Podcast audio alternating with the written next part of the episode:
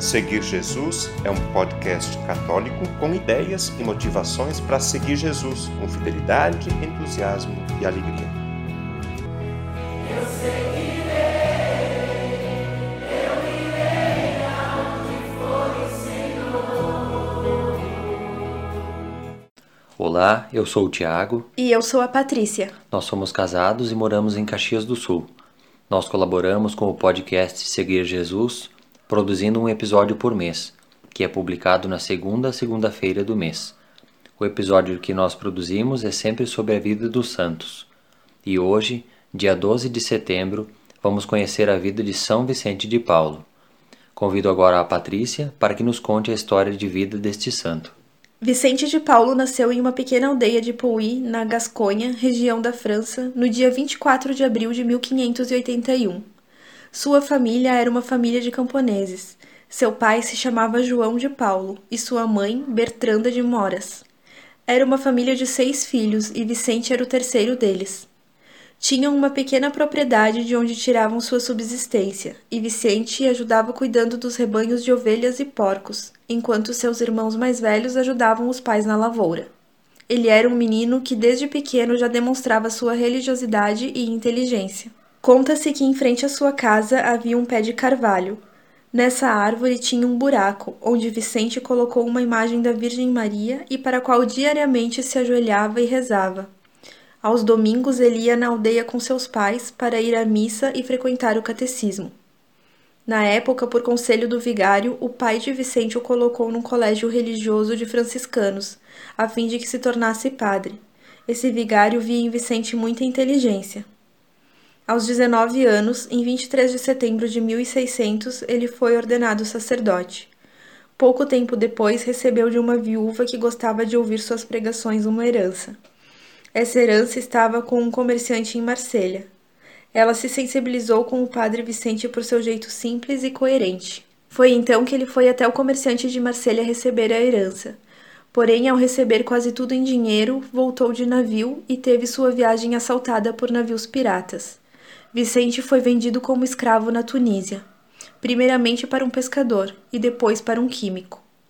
Por último, teve um patrão que tinha sido católico, mas que virara muçulmano. A esposa desse patrão muçulmano viu os cânticos de Vicente e exortou o marido sobre o abandono da fé católica. Ela viu o erro que o marido havia cometido abandonando a fé em Cristo.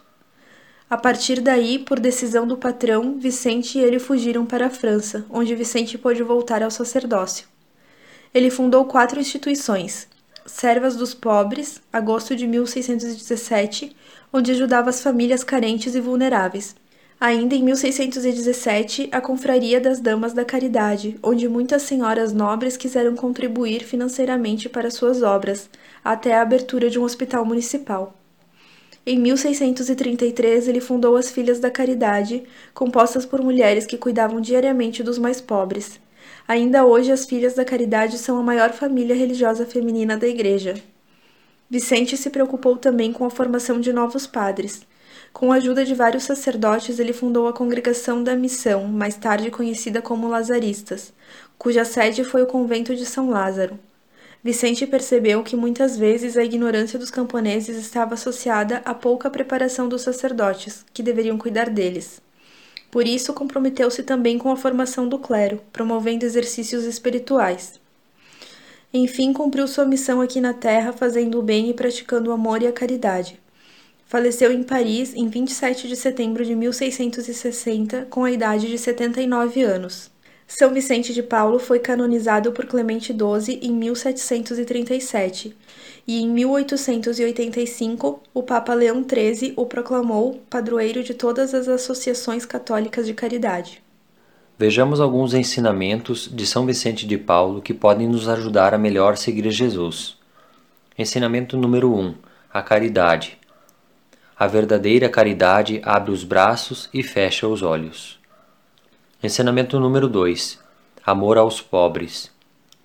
Convém amar os pobres com um afeto especial, vendo neles a pessoa do próprio Cristo e dando-lhes a importância que ele mesmo dava.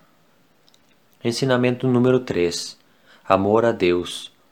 Amemos a Deus, meus irmãos, amemos a Deus. mas que isto seja à custa dos nossos braços, que isto seja com o suor dos nossos rostos. Ensinamento número 4: Mansidão. A mansidão nos faz desculpar as ofensas e injúrias que recebemos. Pede que nos tratemos mansamente os que nos maltratam, com palavras amigas, e se chegar ao ponto de nos esbufetear, que o soframos por Deus.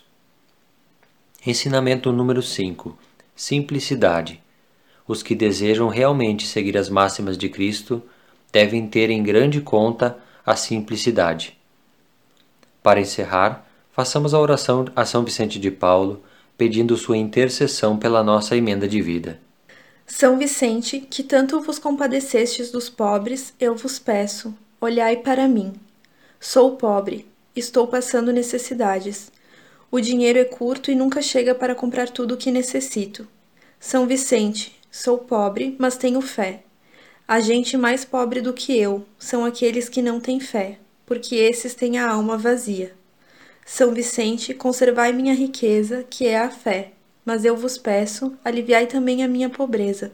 Ajudai-me a adquirir ao menos o necessário para me alimentar bem, para me vestir honestamente, para comprar os remédios que preciso, as forças necessárias para fazer bem os meus trabalhos, cumprir as minhas obrigações e assim poder ser útil à minha família e a todos os que precisam de minha ajuda. E assim seja. Obrigado e até o próximo episódio da Vida dos Santos. O conteúdo deste podcast está disponível na internet em diversas plataformas. Cito algumas para você conhecer e escolher: Google Podcasts, Spotify, Apple Podcasts, Anchor e Deezer.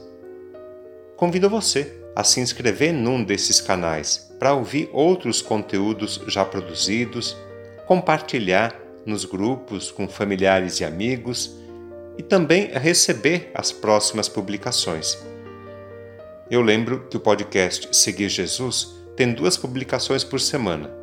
No domingo, a homilia do Padre, e na segunda-feira, um conteúdo variado que nos ajuda a seguir Jesus com fidelidade, com entusiasmo e alegria.